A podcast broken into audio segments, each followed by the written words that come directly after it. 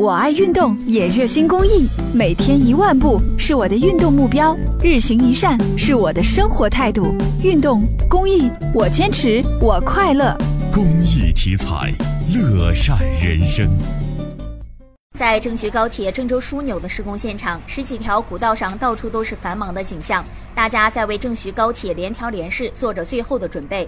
在轨道旁，郑州桥工段的几名工作人员手持专业仪器，加紧对铁轨道岔的焊缝处进行探伤检查。焊缝里面呢有不安全因素，有夹杂、有裂纹、气孔，它都容易造成断轨。没开通之前，咱先介入进行全断面的钢轨探伤检查，尽早的把这个隐患排除掉。联调联试过程中，检测车主要靠接触网供电运行，每一段的接触网能够正常供电显得尤为重要。郑州供电段工作人员拿着验电笔逐一排查。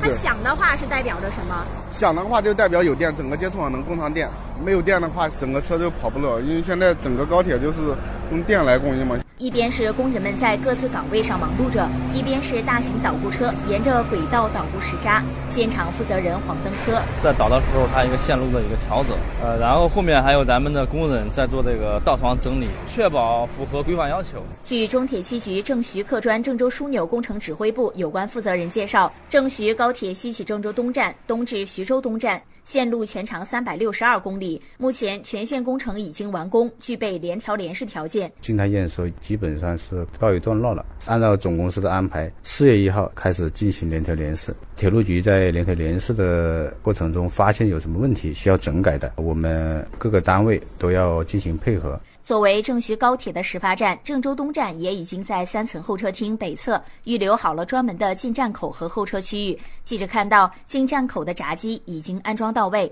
对于郑徐高铁的开通，不少郑州市民也都充满了期待。非常非常期待这条线的开通。将来这条线在徐州东站的时候会和京沪连通，两个多小时就能到上海。这样会对于我们来说，比现在坐动车五六个小时，又能节省下来三个多小时时间。